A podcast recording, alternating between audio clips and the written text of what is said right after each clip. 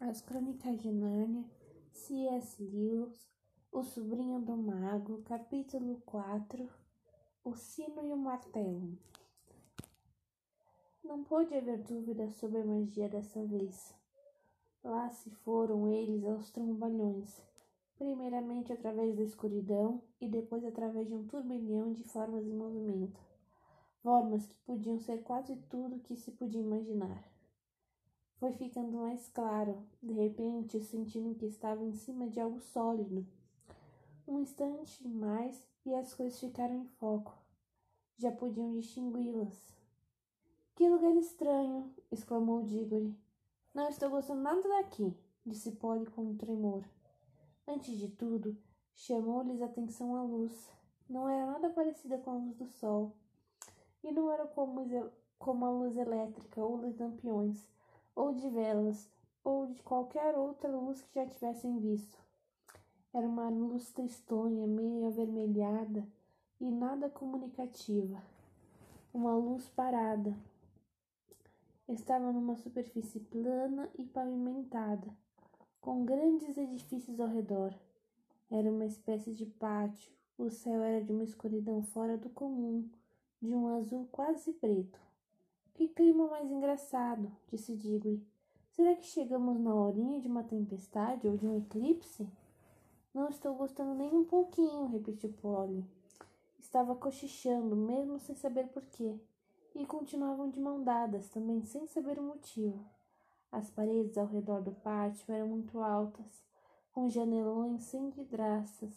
Arcos sobre colunas abriam bocas escuras como túneis de estrada de ferro. Fazia um friozinho.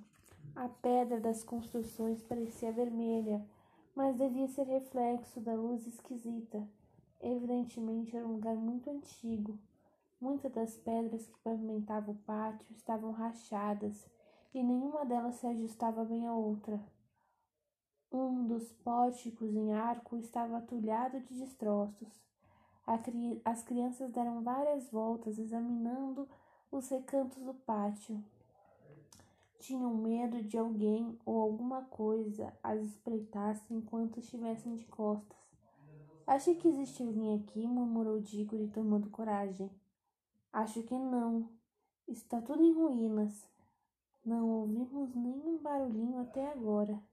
Vamos ficar quietos e prestar atenção, sugeriu Diggory. Apuraram os ouvidos, mas a única coisa que ouviram foi o bate-bate do coração. O lugar era, no mínimo, tão silencioso como o silencioso bosque entre dois mundos. Mas era um silêncio diferente. A calma do bosque era cálida e cheia de vida. Quase que se podia ouvir as árvores crescendo. Ali, ao contrário, era um silêncio morto, gelado e vazio. Não dava para imaginar uma planta crescendo. Vamos para casa, disse Polly. Mas ainda não vimos nada, protestou Diggory. Já que estamos aqui, vamos dar uma espiada. Aposto que não há nada que interessante neste lugar. Ora bolas, que graça tem encontrar um anel mágico que leve a gente a outros mundos se você tem medo quando chega lá e quer dar para trás? Quem que está falando em dar para trás?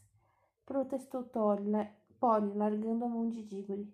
Só quis dizer que você não parece muito entusiasmada, pois fique sabendo que vou aonde você for. Além do mais, a gente pode cair fora quando quiser. Vamos pôr os anéis verdes no bolso esquerdo. Não podemos esquecer que os amarelos estão no bolso direito. Pode ficar com a mão pertinho do bolso, mas não meta o dedo lá dentro. É tocar no amarelo e sumir. Fizeram assim e caminharam para um pórtico enorme que dava para o interior de um dos edifícios. Quando chegaram perto, Viram que lá dentro estava, não estava tão escuro quanto tinham pensado. A vasta sala apenumbrada estava vazia, mas no lado mais distante erguia-se uma fileira de colunas com arcos interligados. Dos arcos jorrava a mesma luz fatigante. Atravessaram o salão com muito cuidado, temendo encontrar no chão um buraco ou coisa pior. Quando afinal chegaram ao outro lado, cruzaram os arcos e se viram em outro pátio ainda maior. Aquilo ali não parece muito seguro, disse Polly. apontando para um lugar onde a parede fazia uma barriga, como se estivesse pronta para desabar no pátio. Em certo ponto, faltava uma coluna entre dois arcos. Era evidente que o lugar estava abandonado há centenas, talvez milhares de anos.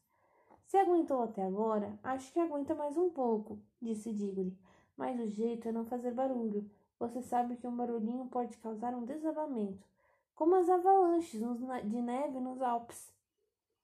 Passaram do pátio ao pórtico e de lá uma escadaria, desta a uma fileira de salões, um depois do outro, até que se sentiram tontos. Tão vasta eram as dimensões de tudo. Estavam sempre imaginando que iriam encontrar ar livre, na esperança de ver afinal que espécie de região circundava o enorme palácio, mas só encontrava pátio depois de pátio. Devia ter sido uma beleza de lugar quantas pessoas ali viviam. Num dos pátios havia um chafariz, com um grande monstro de pedra de asas abertas e boca escancarada. Embaixo, a alargada bacia de pedra em outros tempos devia parar água, mas estava mais seca do que um osso ao sol. Em outros lugares, restavam galhos secos de uma espécie de trepadeira que se enroscara pelas colunas e chegara a derrubar algumas, mas as trepadeiras estavam mortas há muito tempo. Não viram formigas, nem aranhas, nenhuma dessas criaturinhas que costumam viver nas ruínas.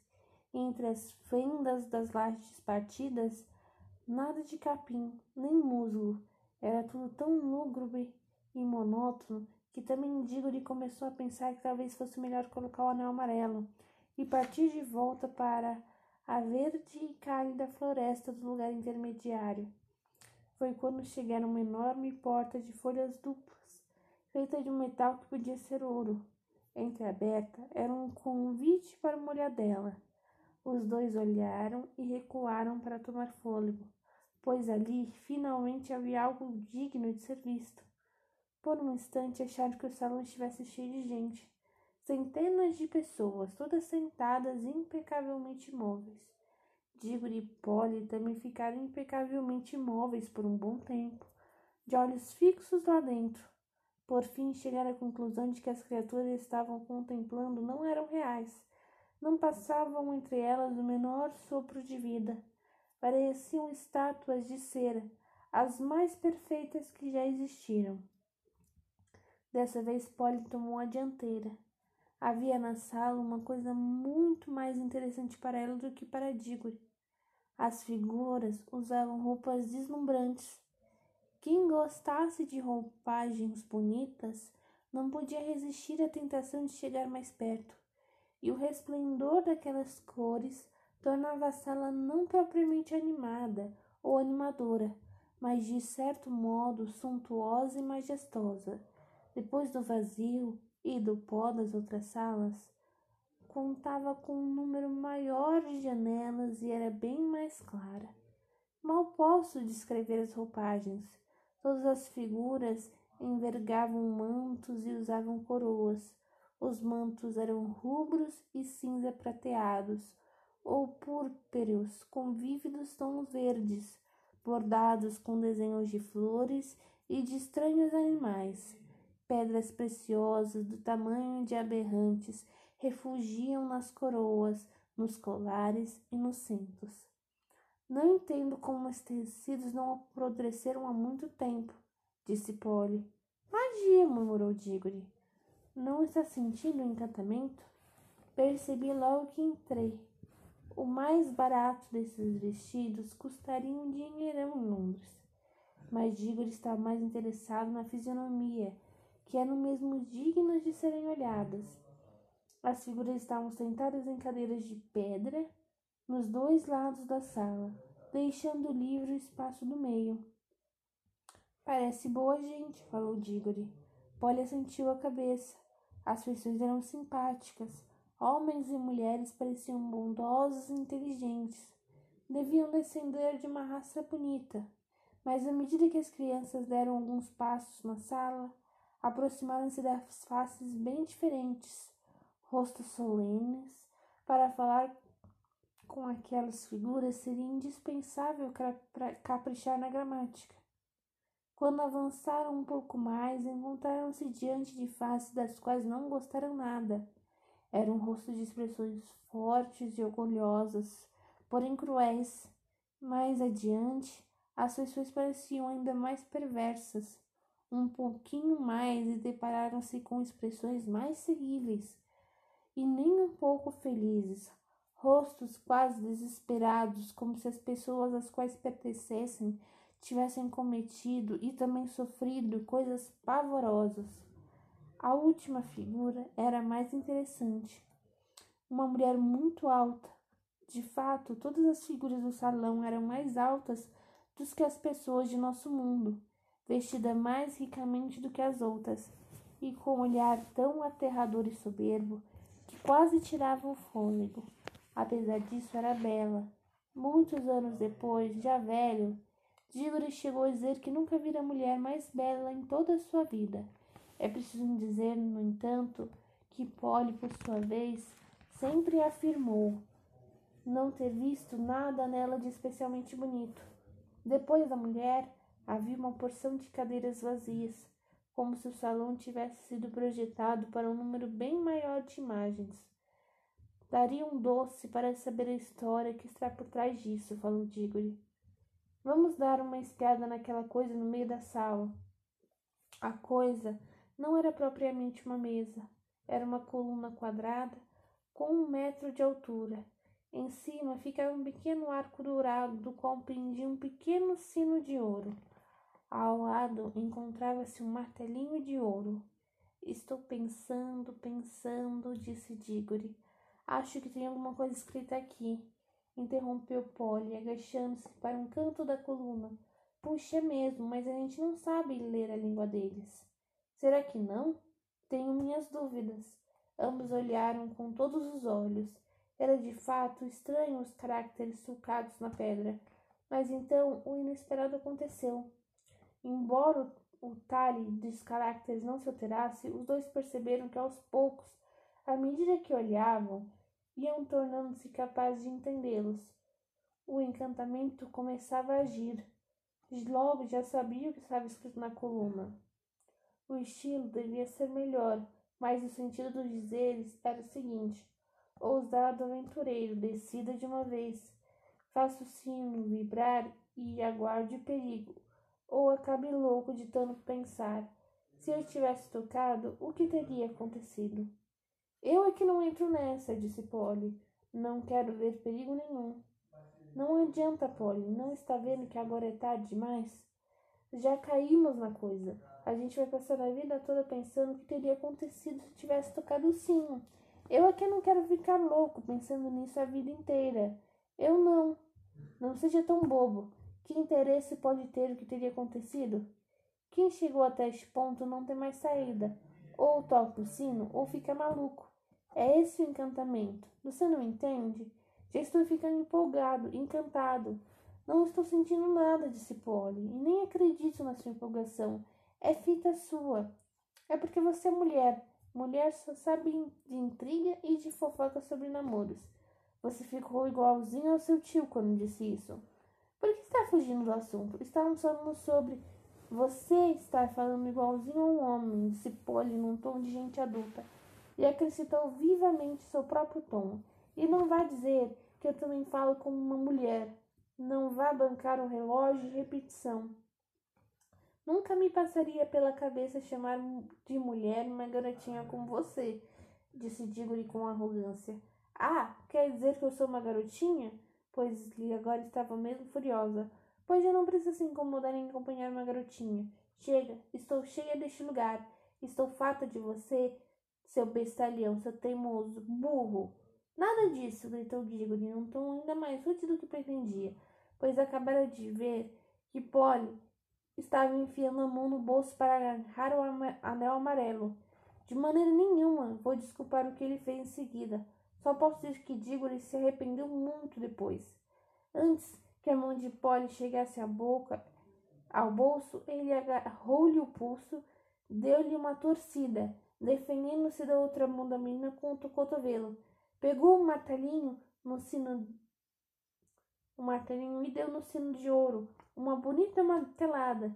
Depois soltou a pobre Polly e ficaram um olhando para o outro, respirando com dificuldade.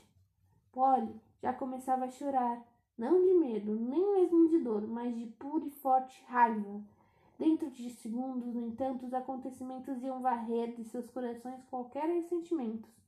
Logo, ao ser golpeado, o sino dera uma nota, a doce nota que se podia esperar de um sino de ouro. Mas o som, em vez de ir morrendo, continuou e continuou mais forte.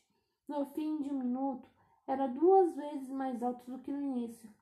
Daí a pouco estava tão alto que eles, se em vez de permanecer de boca aberta tivesse falado alguma coisa, não poderiam conversar. E o som foi ficando mais forte, mais forte, sempre a mesma nota, ao mesmo tempo suave e terrível. Por fim, todo o ar contido no salão vibrava com som, e podiam perceber que as pedras tremiam sob seus pés. Em seguida, um outro som entrou na sala, um barulho confuso e desastroso, como o de um trem ao longe. A princípio, e depois com um baque de uma árvore caindo. Finalmente, com o estardalhaço de uma boa parte do teto despencou. No fim do salão, grandes blocos de alvenaria desmoronaram em volta deles.